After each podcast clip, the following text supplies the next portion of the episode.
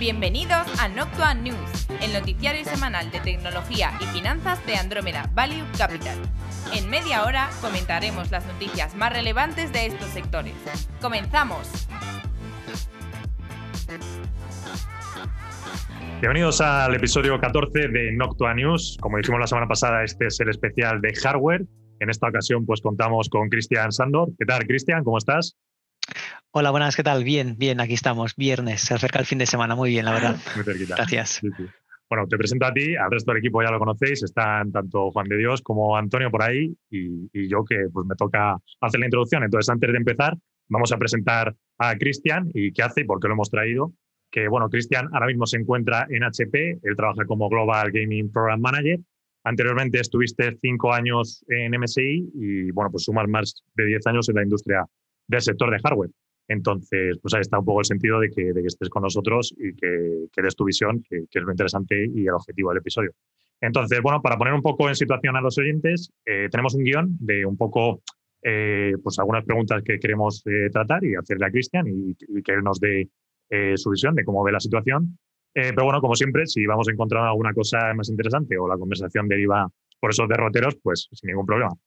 Así que voy a hacerte yo la primera pregunta un poco para, para abrir el melón y es, pues, ¿cómo ves un poco la, situación general? ¿no? Porque creo que deberíamos intentar hablar sobre todo los tres grandes, que para la gente, pues, sobre todo para que los conozcan, son Intel, AMD y Nvidia, los tres grandes en el mundo del hardware. Entonces, bueno, la pregunta es un poco eso. Eh, si nos podrías dar una visión un poco global, explicar de forma general cómo están estos tres, cómo son los acuerdos que van haciendo, cómo lo vais viendo vosotros, para que estás más en HP, pues si nos quieres dar más el punto de HP o, bueno, en fin, sobre todo en general.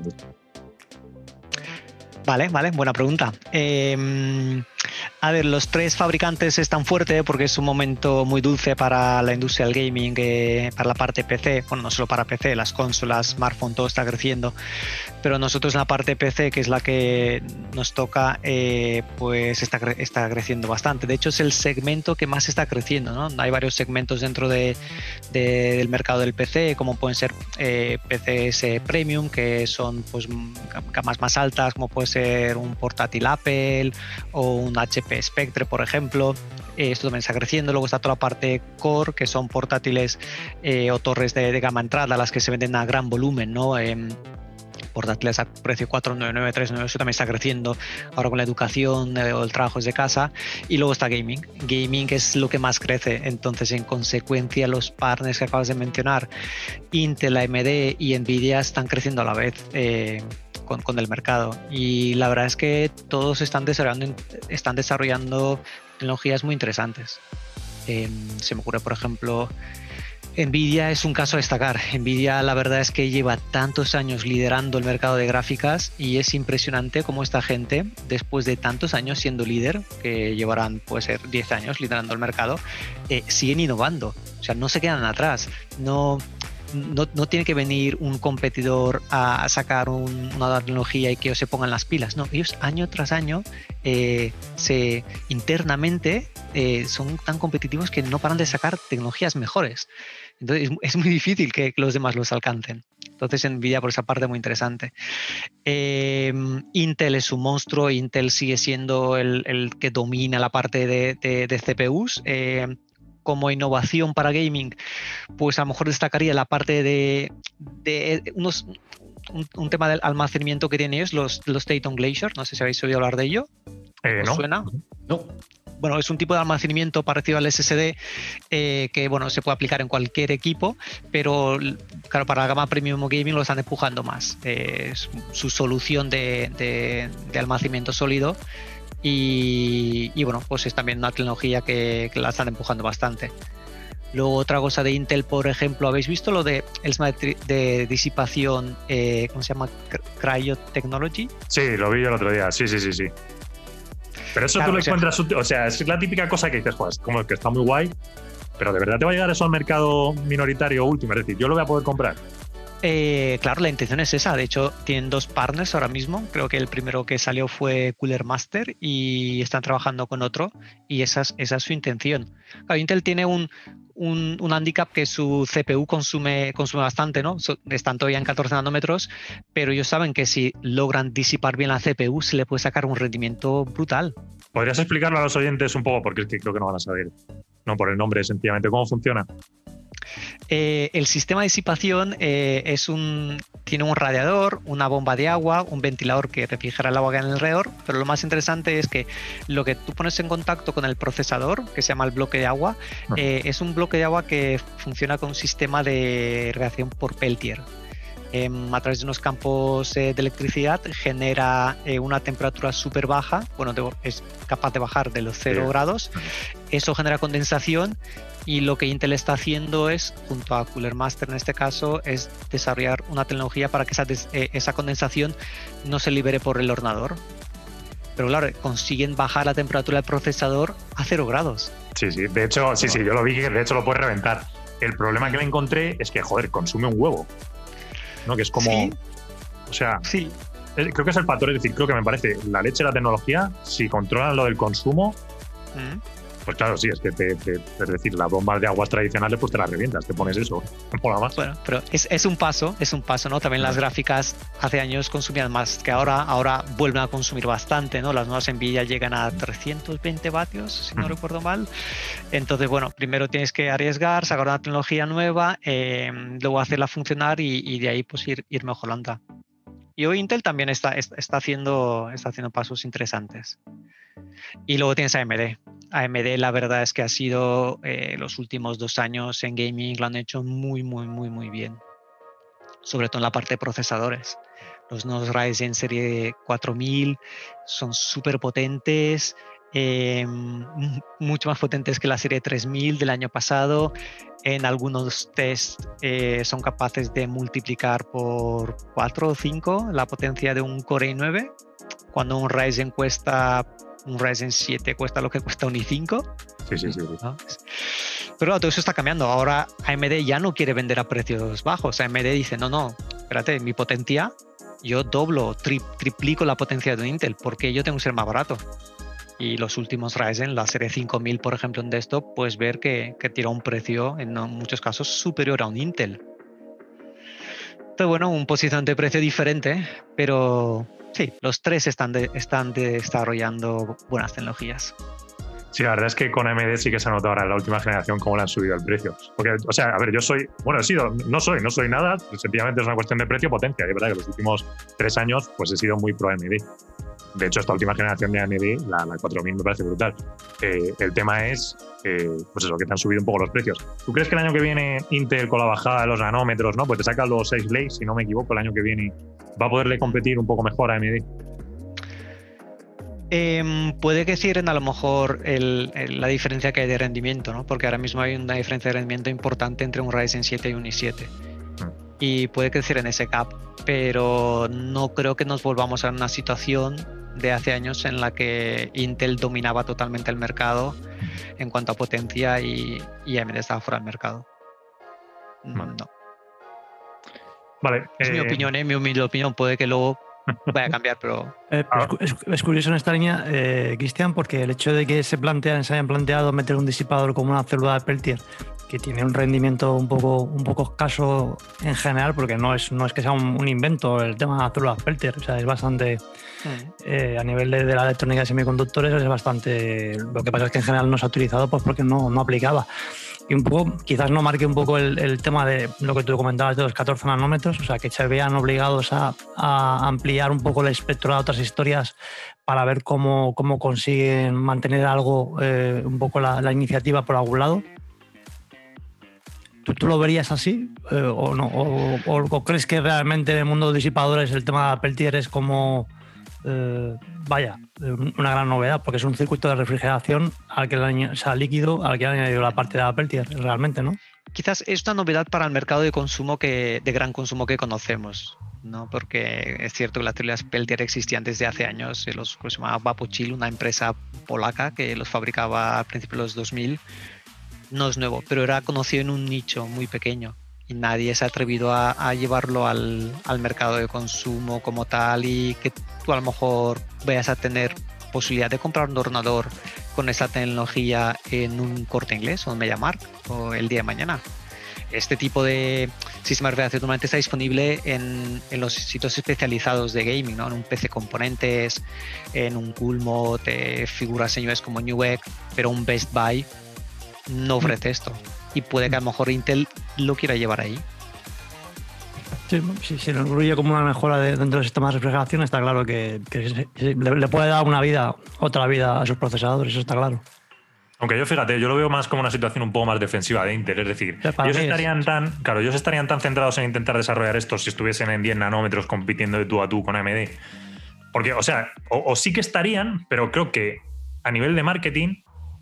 ¿Vale? Porque lo de la célula de Peltier, que lo sacaron, yo lo vi como hace cosa de un mes, pues, joder, de hecho, han estado bastante insistentes con el tema. Entonces me da un poco la sensación esa, que es como en plan, es más, lo sacaron a raíz de que AMD presentó sus nuevos procesadores, que es como, vale, sí, AMD nos está dando caña, no lo queremos reconocer, tenemos que sacar esta nueva cosa para, bueno, romper un poco el diálogo y que los consumidores también se vayan un poco, o, que no se vayan totalmente hacia AMD y, bueno, recuerden que Intel está ahí y tal. O sea, no sé, vamos, creo que es un poco como lo he visto yo la lectura del mercado. Eh, sí, sí, sí puede ser. Pero luego cuando miramos los datos de, de, consumo eh, son datos que grandes gestoras de información como puede ser un GFK te comparten, eh, un IDC, mm, AMD eh, en el mundo del consumo del portátil, por ejemplo, tiene ahora mismo una cuota del 20%. El 80% sigue siendo Intel. Claro. Es mucho. y, y, si lo ves a lo largo del tiempo, la evolución, o sea, justo retomando un poco lo que decías tú antes de lo interesante que es que te lleven cosas que son diferenciadoras, como lo que comento de Peltier y tal, Intel, es un poco buscar diferenciación cuando estás ahí compitiendo ya de tú a tú.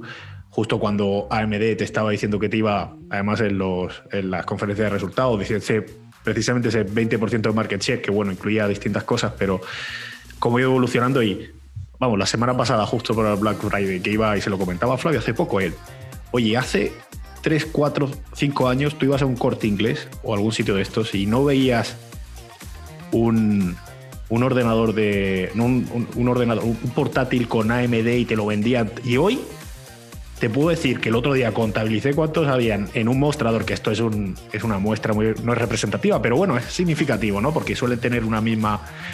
Pues te podría decir que un 50-60% eran ordenadores portátiles con, con AMD. Y, y, el señor, yo me hice un poco el long y en plan, oye, ¿y esto? no estoy acostumbrado yo a AMD y tal. Te lo vendían que era una maravilla. O sea, como una revolución es. Fíjate cómo cambian las cosas en unos pocos años. Hmm. Sí, sí, sí es cierto que, están creciendo. Y ahora están en 20 y seguramente crecerán más. el 20% ahora mismo es a escala global. Hay, hay, mercados donde ya están en el 40%. Pero hay otros, por ejemplo, en China. China representa eh, en la parte del PC China representa el 45% del mercado de gaming a escala global. O sea, la, mitad de gaming que se en el planeta está en China. Hay, mucho vicio en China. Bastante. y, eso que en China MD lo tuvo muy difícil para entrar y lo sigue teniendo. No lo es tan fácil. Ahí Intel la verdad es que domina bastante. Y domina porque porque el cliente demanda Intel. Los gamers ahí quieren, cuando sacamos un portátil nuevo o, una torre nueva, el gamer quiere el último i7. Es algo bueno, sí, es aquí... claro, has conseguido un poco marca realmente en un tema donde además se supone que tu público objetivo normalmente mira otras cosas más allá que la etiquetita que te viene en el portátil o en el ordenador de sobremesa, pero el que esté ahí todavía sigue valiendo algo, ¿eh?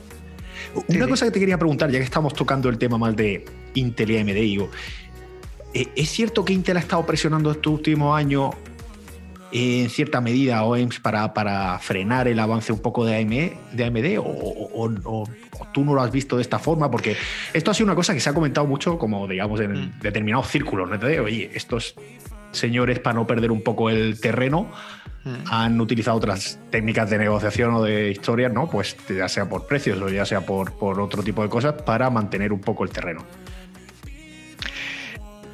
Yo, yo opino que no. Y te voy a decir por qué. Em, una empresa como Intel tiene, bueno, vosotros sois expertos en análisis financieros, pero sabréis que tienen eh, un profit enorme. Esta gente genera mucho cash. Entonces, como generan y tienen mucho cash, invierten en, en, la cadena de, valor de, un producto de consumo, invierten en, todas las partes. Es decir, eh, al fabricante trabaja muy de la mano con él para asegurarse que va a llegar el producto al mercado, pone muchísimos recursos de ingeniería para que el producto salga rápido, salga bien, que no tenga fallos, que, tenga un rendimiento óptimo. Luego en la parte de distribución también apoyan, eh, ayudan toda la parte de distribución para que el equipo llegue a escala global a, todos los grandes retailers y luego al retailer, en este caso puede ser un Best Buy, un grupo Dixons, un, el Corte Inglés, también le apoya. Hay, muchos programas para, para que el para que el retailer posicione el producto, lo comunique al cliente, haga eventos. Em, entonces ellos invierten en todas estas partes. Luego también en el cliente final tienes la Intel Extreme Masters. Eh, hay, un montón de eventos patrocinados por Intel entonces, hay, algunos momentos en los que la gente se ha visto como, eh, ah, no, es que Intel está, está presionando. No, es que Intel está poniendo mucho fondo. Entonces, hay, hay algunas partes de, de, esta cadena que, que, pues, claro, a la hora de tú tomar una decisión dónde me tengo que centrar para que mi negocio me dé rendimiento, pues a lo mejor te centras más en Intel, porque más allá de la venta del producto, hay un paquete detrás de comunicación, eh, de imagen de marca que, que pues te apoyan a nivel financiero. Estás describiendo perfectamente lo que es tener músculo en esta industria. Entonces, claro, AMD no tenía eso y, ahora lo tiene. Ahora lo tiene. Ahora AMD tiene programas. Ahora AMD invierte más en, eh, trabajar con los desarrolladores de videojuego, en hacer sus propios eventos de, videojuego, eh, en los clientes, en que si tú vas al corte inglés o donde hayas ido a ver todos sus productos, pues les pueden ayudar a comunicar mejor, a poner gente especializada en tienda eh, para un, training. Un training no es gratuito, o sea, entrenar a todos los comerciales que hay en miles de tiendas, alrededor del millones de tiendas alrededor del mundo, eh, eso, eso, eso se, necesita recurso. Entonces ahora AMD pues está entrando ahí, ¿no? Está poniendo a lo mejor hay un especialista de AMD en una tienda, comunicándote por qué este producto, o puede ser un especialista de HP, pero eh, se le ha dado un training específico de AMD bueno, pues está cambiando, está, pero que los hayan bloqueado y los hayan forzado, creo que no. Creo que es una decisión propia de, cada uno hacia dónde, hacia dónde mueve sus intereses. interesante. Vale, y bueno, ahora volveremos un poco más, o tocaremos ahora un poco más la parte de las gráficas, eh, pero sí que quería preguntarte por un poco tendencias por este 2020, porque bueno, eh, ha sido un poco raro, pero sobre todo esta cosa que pasa en todas las industrias de cuánto de, 2020 puede hacer que cambie a futuro el sector o que toque cosas. Entonces, este 2020 un poco la narrativa en hardware eh, eh, ha pasado o está pasando, que es por un lado lo del aprovisionamiento, porque sí que es verdad que las fábricas, es decir, sobre todo lo que es TSMC, Samsung, también algo, Global Foundries, que es la antigua AMD, pero vamos, que, que, que están a tope, que no sacan con el tema del COVID, pues eh, el stock que ha habido es el que hay, entonces no sacan hardware y lo estamos viendo ahora de hecho con las consolas. Que, bueno, las consolas es uno de los productos, pero es que no hay hardware. Eh, las propias tarjetas gráficas de Nvidia, pues igual la nueva generación, la 3000 y algo, pues es prácticamente imposible comprar en el mm. mercado una 3070, o sea, es que cuesta mucho. Entonces, eh, bueno, quería preguntarte, es por eso, un poco por, por las tendencias de 2020. Eh, Mira, las voy, las, voy, a juntar un poco con la pregunta de antes de, los tres que hemos comentado, Intel, AMD y Nvidia. Intel, como bien sabréis, viene de un problema de shortage de los últimos años, ¿no? que tenía falta de, procesadores y demás, y lo han arreglado y la verdad es que este año lo han gestionado muy bien.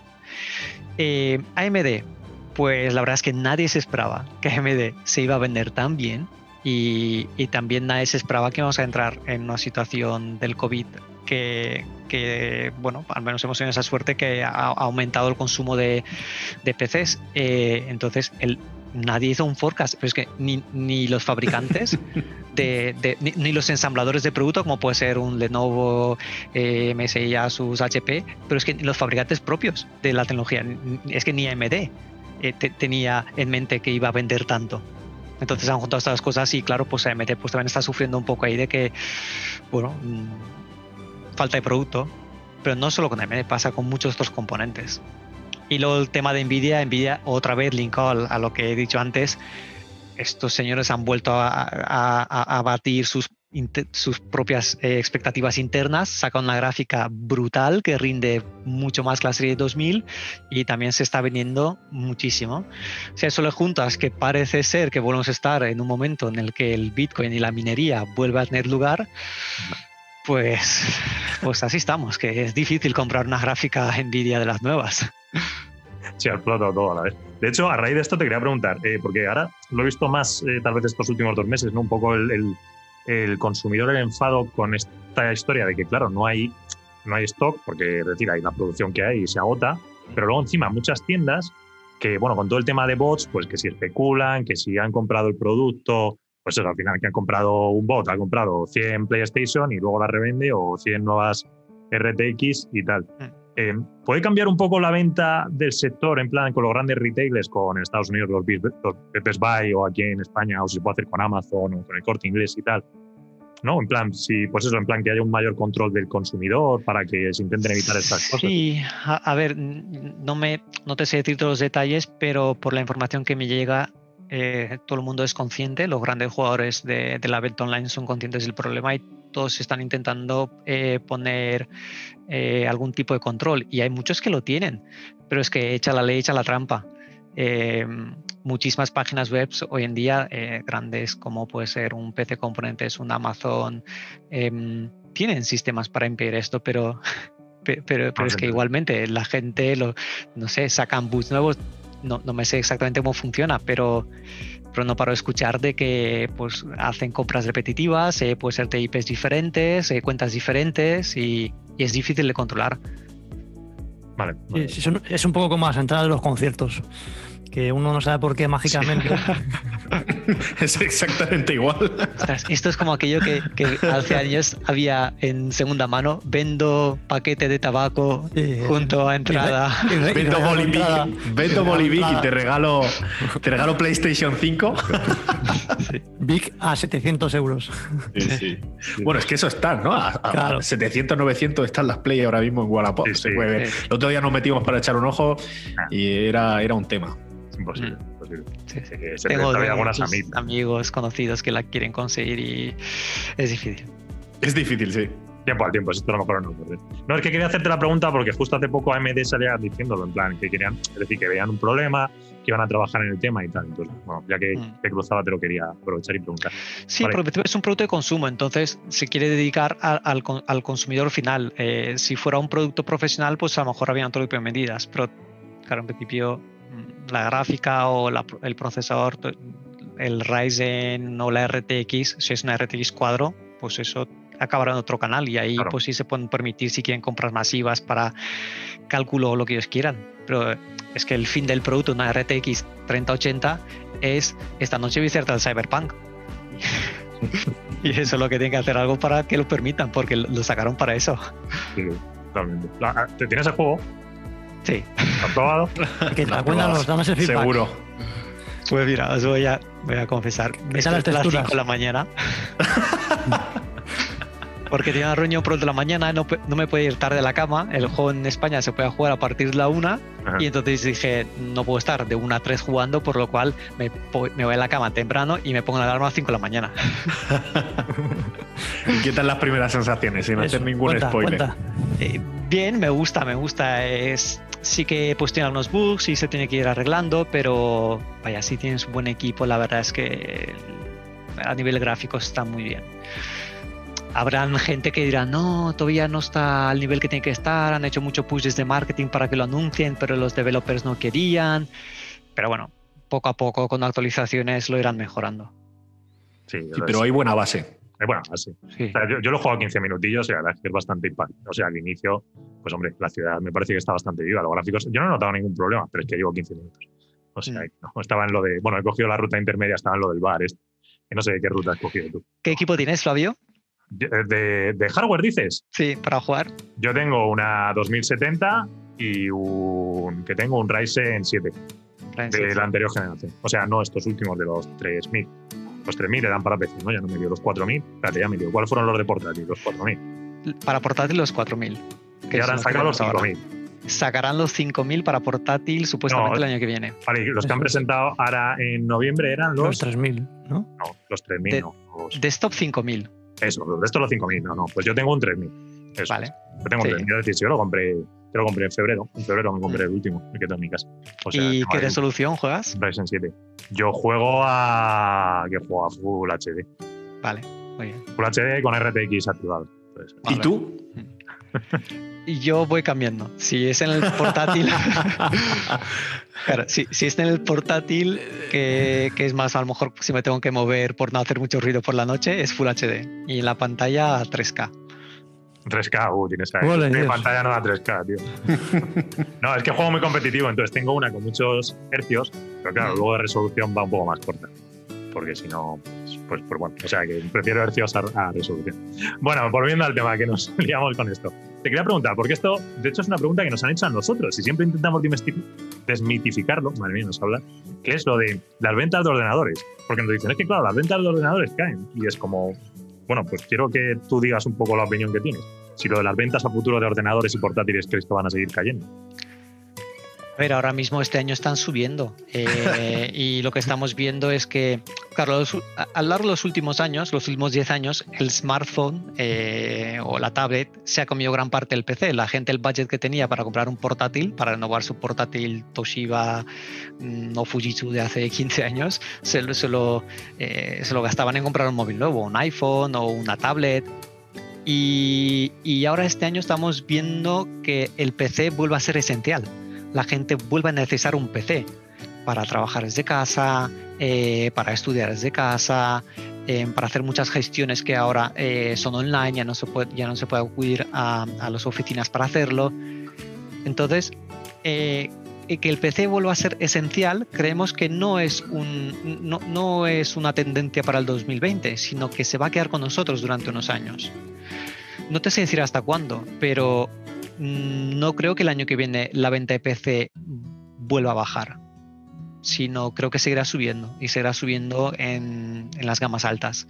La gente cada vez quiere portátiles más premium o torres más premium, la parte de gaming. em, yo creo que seguirá creciendo.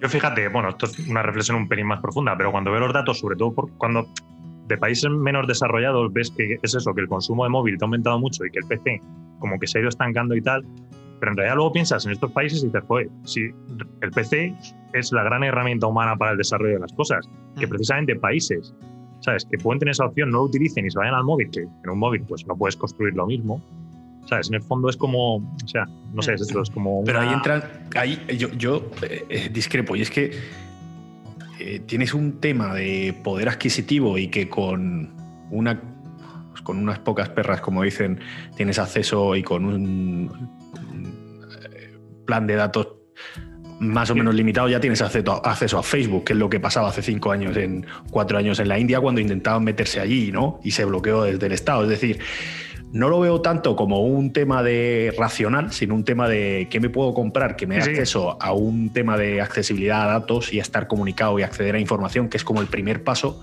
Es decir, ellos han saltado el paso habitual de un país desarrollado. Sí, sí, sí, no, o sea, sí, sí, en eso tienes razón, pero bueno, que creo que al final, pues si quieres como herramientas, ¿no? Pues, sí, que es, es aquello de te doy un pescado o te enseño a pescar, pues es igual, ¿no? Te enseñas a pescar, te alimentas toda la vida, pues Lo, que sí que es, es que eh, la, opción, que yo creo que es un poco la reflexión de, de Flavio, eh, una vez que ya tienes creado vía el teléfono móvil eh, y si en algún momento se plantea que ese, ese segmento de población o esa población en según qué países tengan un poder adquisitivo mayor, a priori ahí vas a tener un TAM una- a nivel potencial bastante amplio.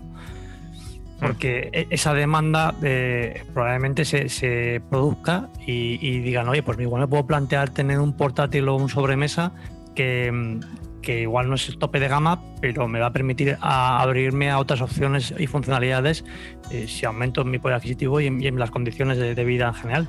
Hombre, eso está claro. Yo, yo lo decía más por un tema a pasado, ¿no? Que no era tanto un, tanto un, tan- un tema racional, sino un tema puro de cómo está el mercado. Pero yo creo que aquí lo mejor es que nos cuente un poco Cris. ¿Vosotros dónde veis? O sea, ¿cuáles son los mercados a crecimiento futuro para vosotros desde el punto de vista de, de ordenadores, tanto de sobremesa como, como portátiles?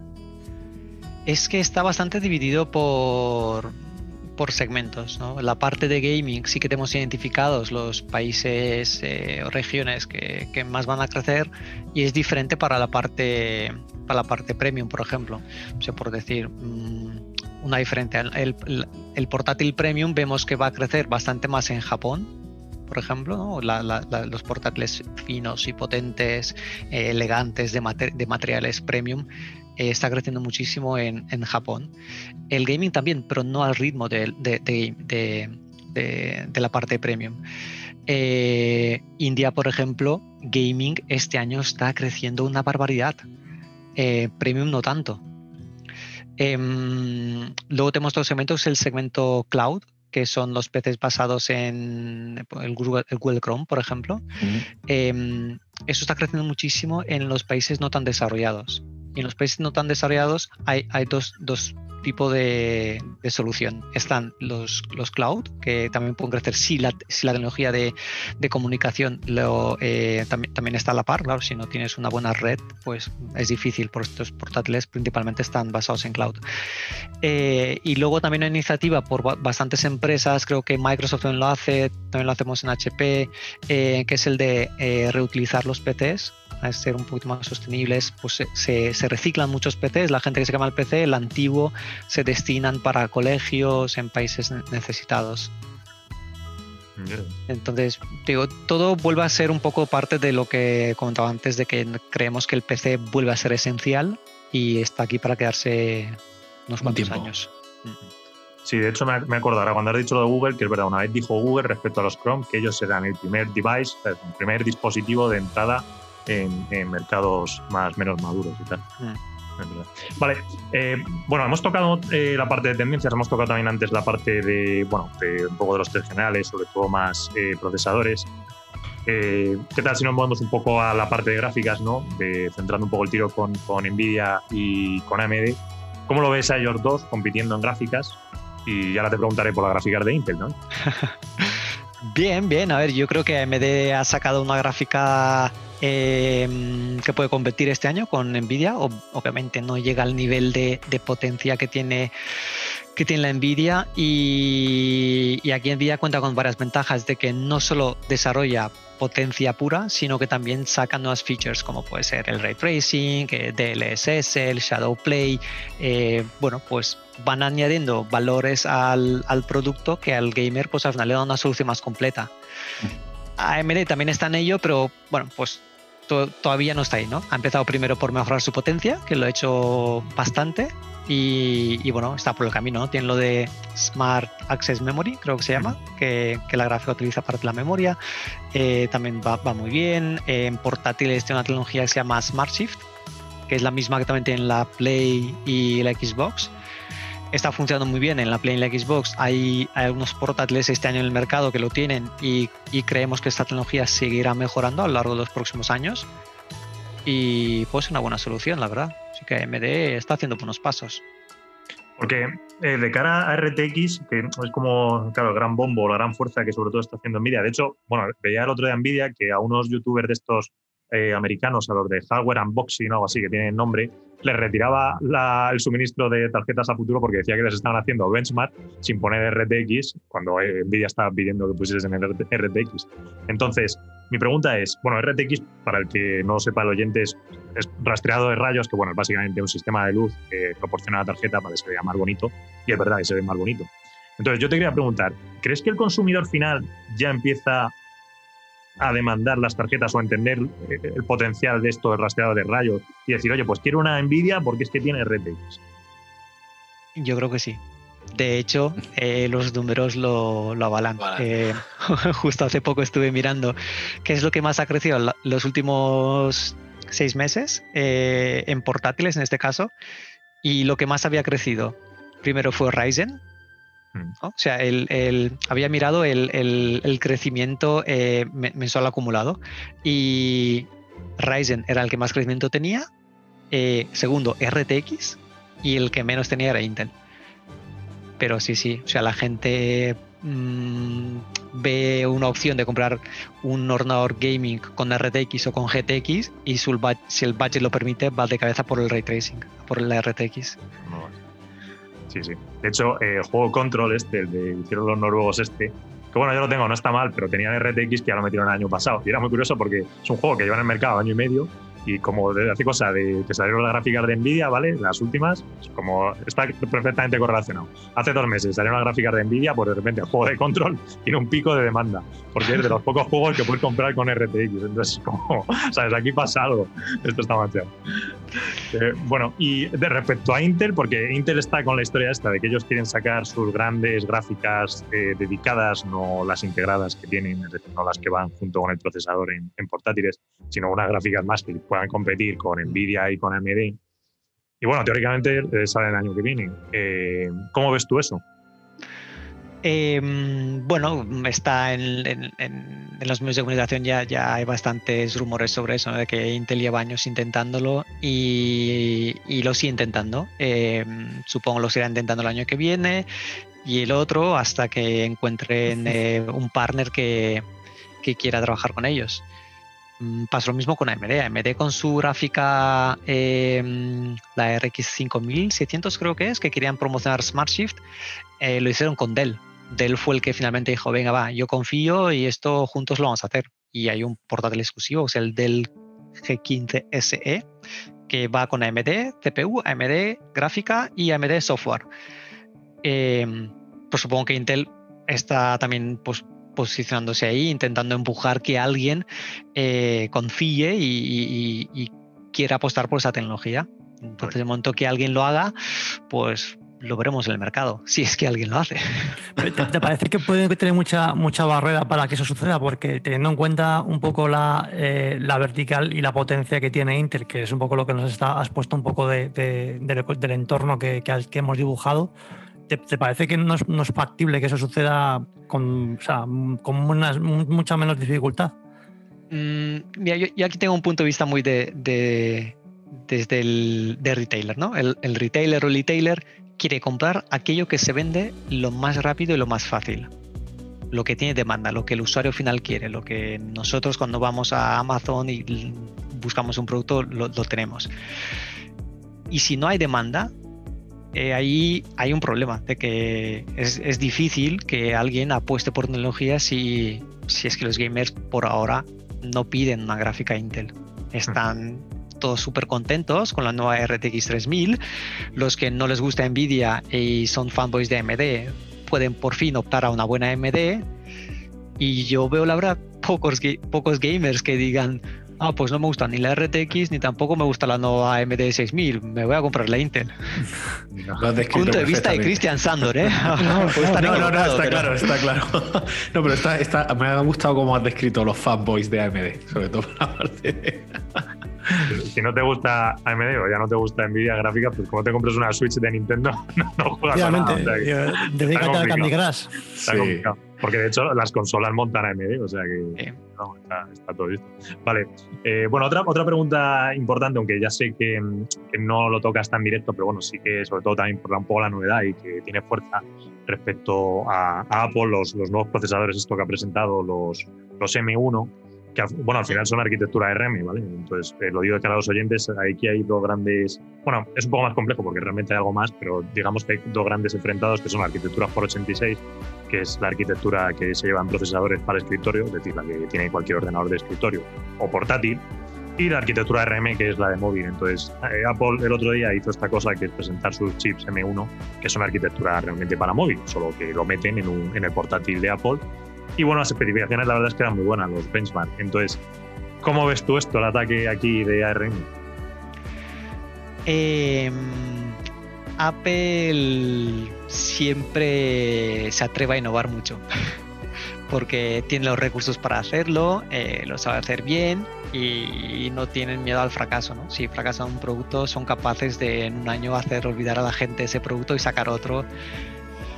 Y la gente se va a gastar otra vez los mil o dos mil euros en comprárselo. Sí, y se lo olvida prácticamente que el año pasado se van a gastar mil y ese producto fue, fue pues a lo mejor lo que no se esperaba.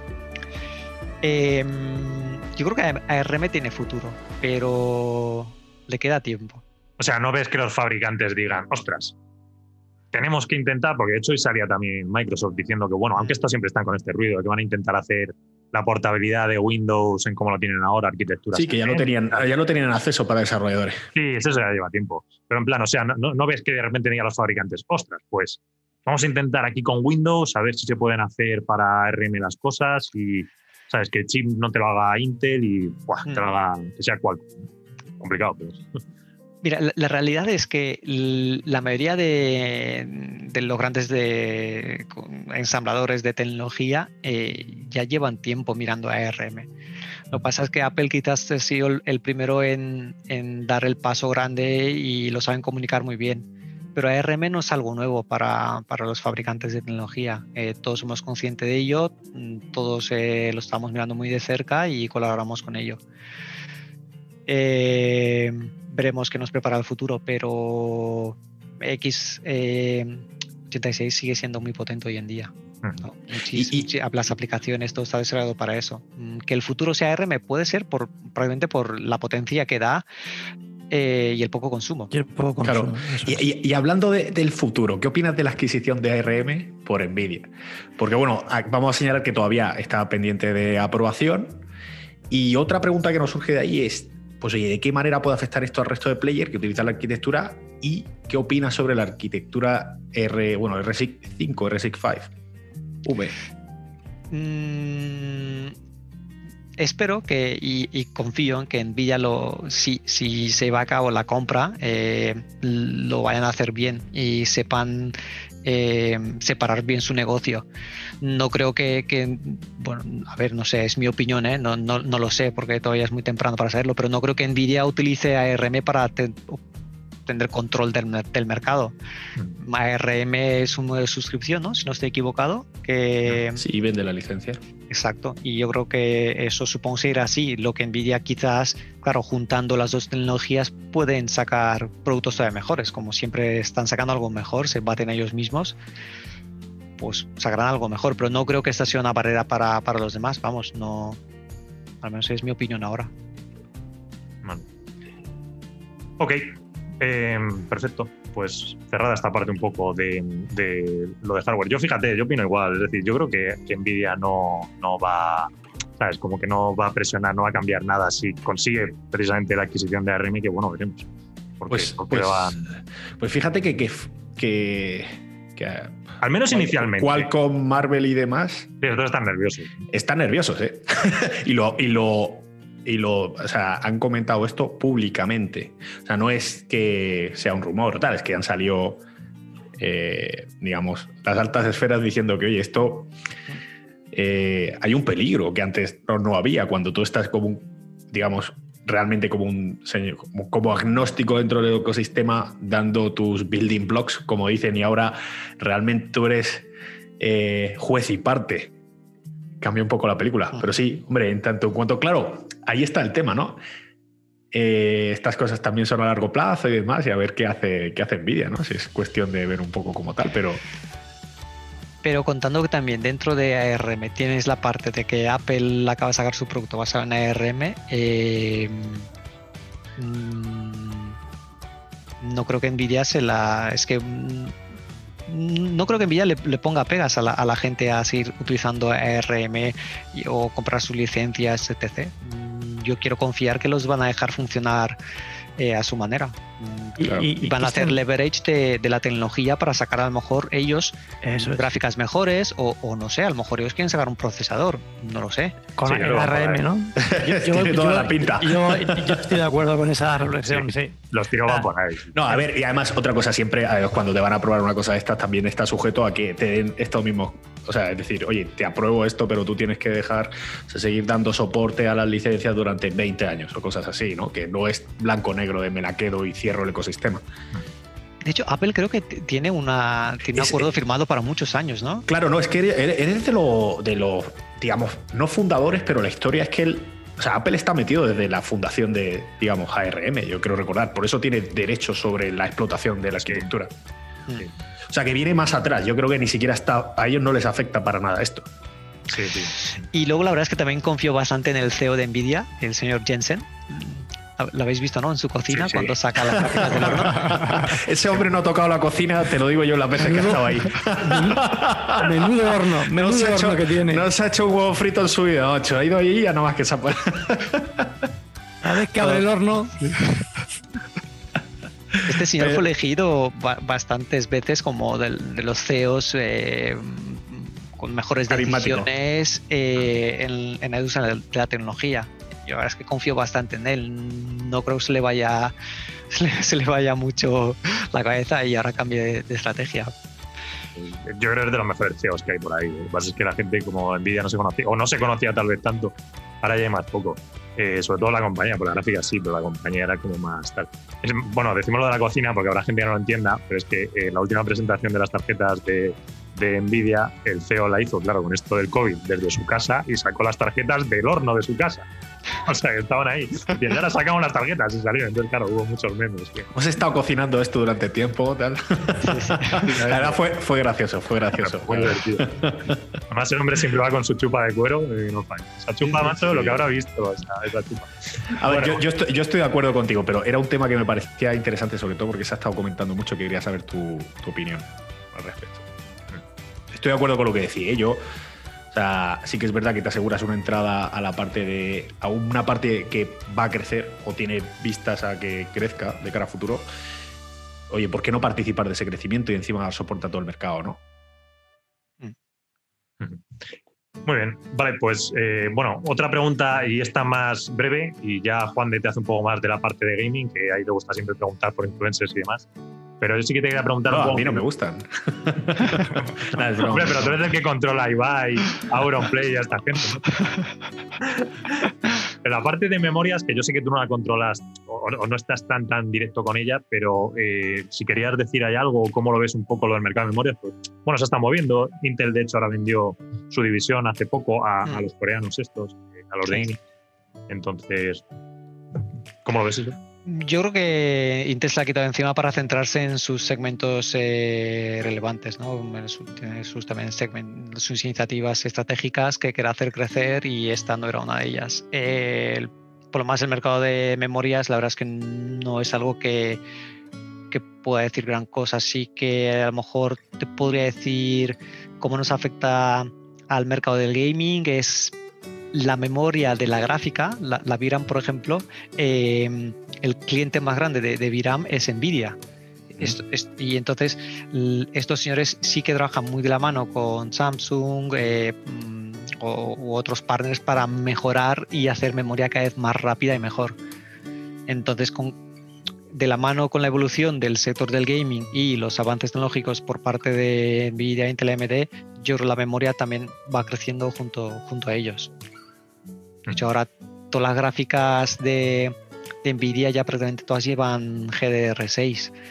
Eh, y cuando ellos implementan un tipo de memoria mm, así nueva que normalmente tenía un precio muy alto, pues empiezan a mover un volumen brutal y nosotros también a la hora de ensamblarlo en, nuestros productos y, los costes pues van bajando. Y como que de alguna manera marcan, marcan la vanguardia y de ahí en adelante lo que puede venir. Sí. Una pregunta, ¿con qué fabricantes soléis trabajar y cómo calificaría de forma pues, cualitativa cada uno de ellos? O si, quieres comentarlo. Mm, ¿De memorias te refieres? Sí, bueno, oye, de lo que te acuerdes, esto no es.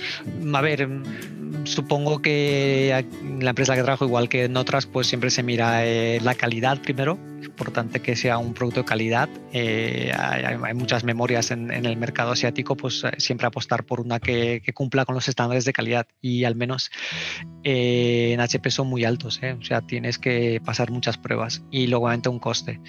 Al final las marcas más relevantes que, son capaces de pasar estos tests y, dar un buen coste por su tamaño de empresa son siempre los mismos, ¿no?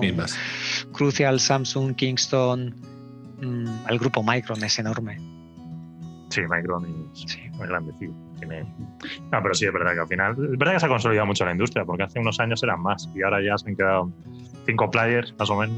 Hay nichos, ¿no? si miras ya más en la parte de, gaming del componente suelto, hay, tienes un G-Skill, tienes un Corsair, hay, muchas otras marcas, pero que al final acaban utilizando también los chips de, Micron.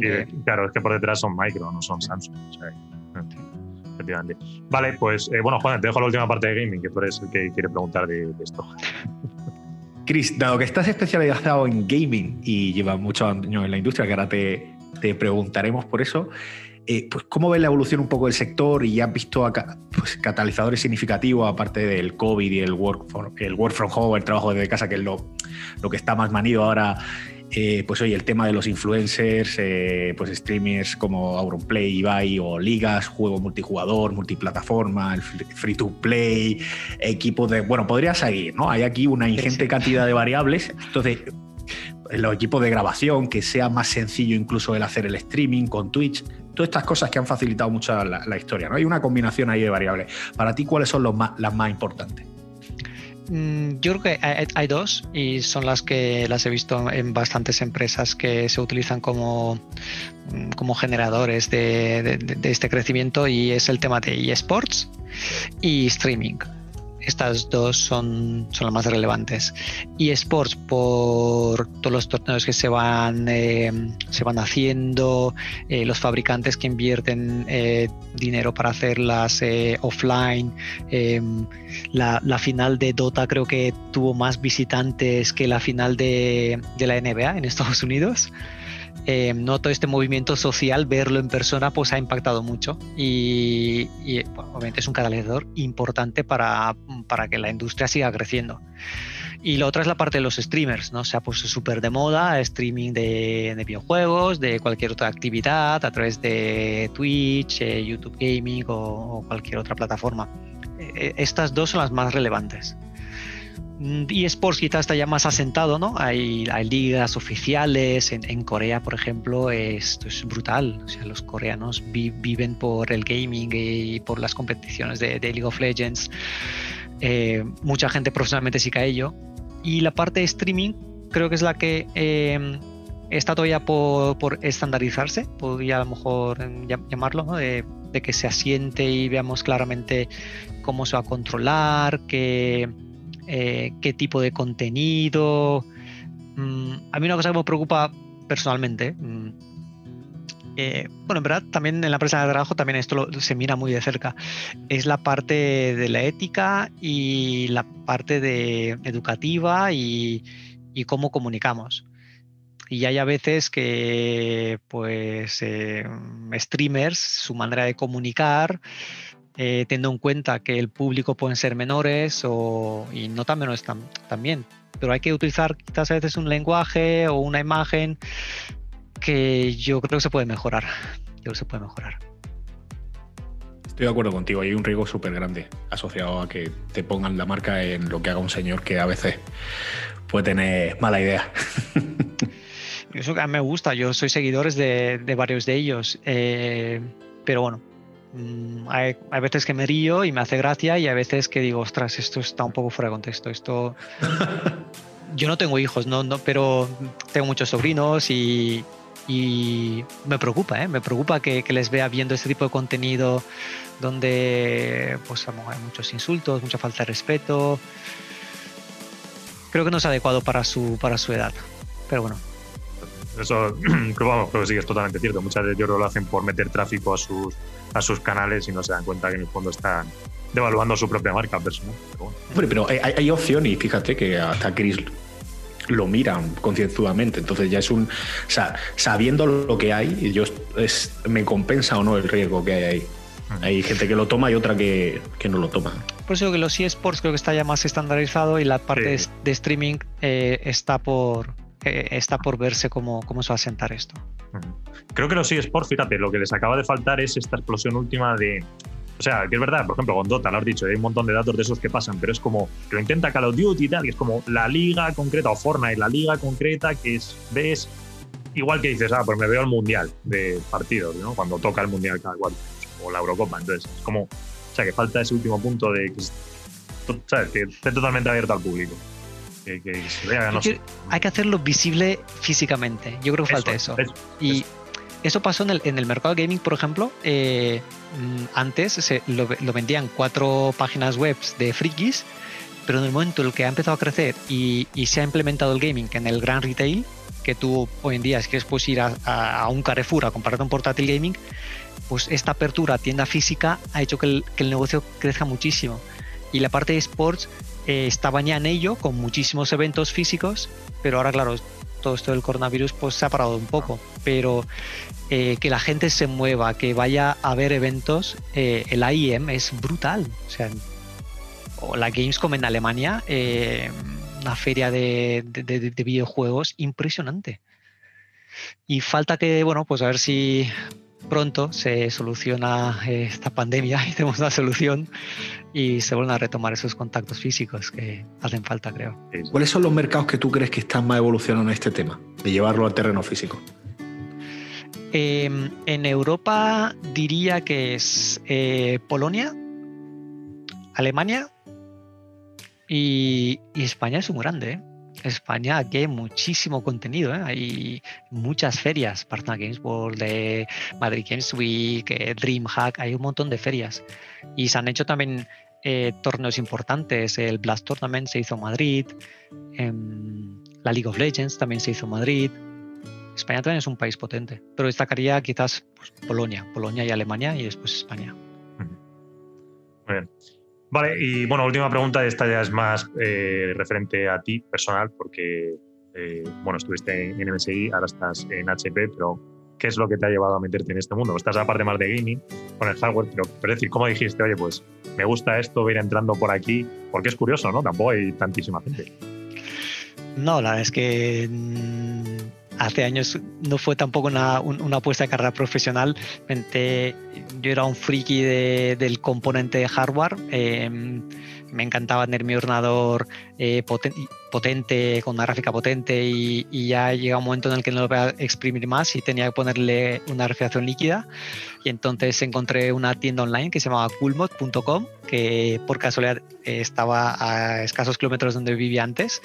Eh, yo vivía en Villarreal y esta tienda estaba en, en, Castellón, entonces fue ir a la tienda a comprar componentes, pues un bloque de agua, una bomba de agua, radiadores que se vendían de marcas no, existía un sistema de disipación líquida para PC, sino que se importaban productos de Pecomar, una marca que hace eh, todo tipo de productos de creación y en Coolmod los vendía. Entonces compraba productos y conocía al dueño y creo que me tenía catalogado como un, loco porque cada vez que cobraba iba y me dejaba el sueldo. y, me dio la oportunidad un día de, ostras, y a lo mejor aquí buscamos a alguien, le, le enseñé mi currículum y, y me dio la oportunidad para empezar. Entonces empecé en Coolmod en el 2006, eh, la empresa fue creciendo, el mercado gaming fue creciendo. Mm, desde Coolmod eh, empezamos a comprar a, marcas como Asus, MSI, Crucial, Cooler Master, Corsair, todas estas marcas las tratábamos.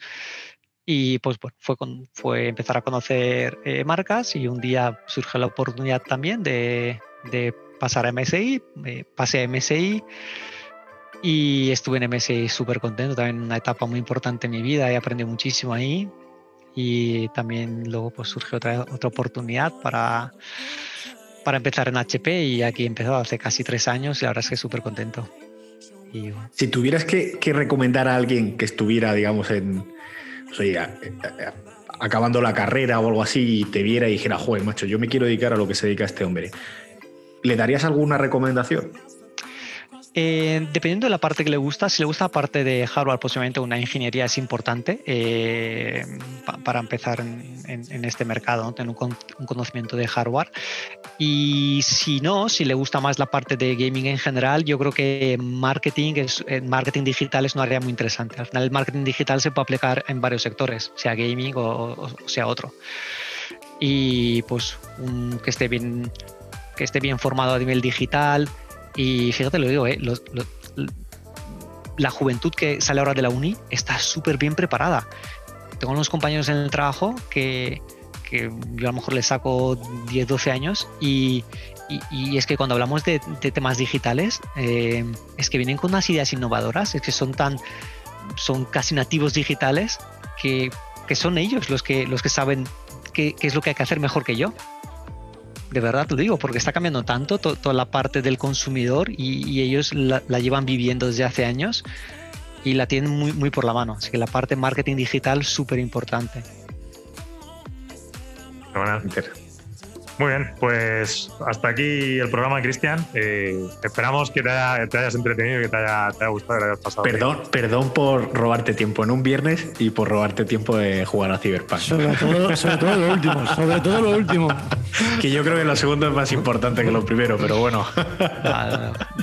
y un placer, y un placer tener, o sea, siempre es bueno hablar con gente que sabe que está en la industria, que, que además tiene interés. Es, es también un, un momento bueno para, para invitar a gente que tenga algo interesante que contar o que crea que tenga algo interesante que contar, luego pasa el filtro de Antonio. es broma, es broma. si aquí es bien recibido, lo recibimos con los brazos abiertos y que venga a contarnos, pues oye, si tiene algo, algo chulo que le ha pasado o lo que sea que quiere contarlo, pues invitado está. Eh, mil gracias, de verdad, ¿eh? O sea, me lo he pasado súper bien. Ya sé que son viernes por la tarde, pero es un planazo, ¿eh? De verdad, me lo he pasado súper bien. Nada, nosotros encantados igualmente de te hayas pasado por aquí. Y pues nada, aquí dejamos el programa y ya volveremos la semana que viene. Así que muchas gracias y hasta luego a todos. Un abrazo. Adiós. Chao.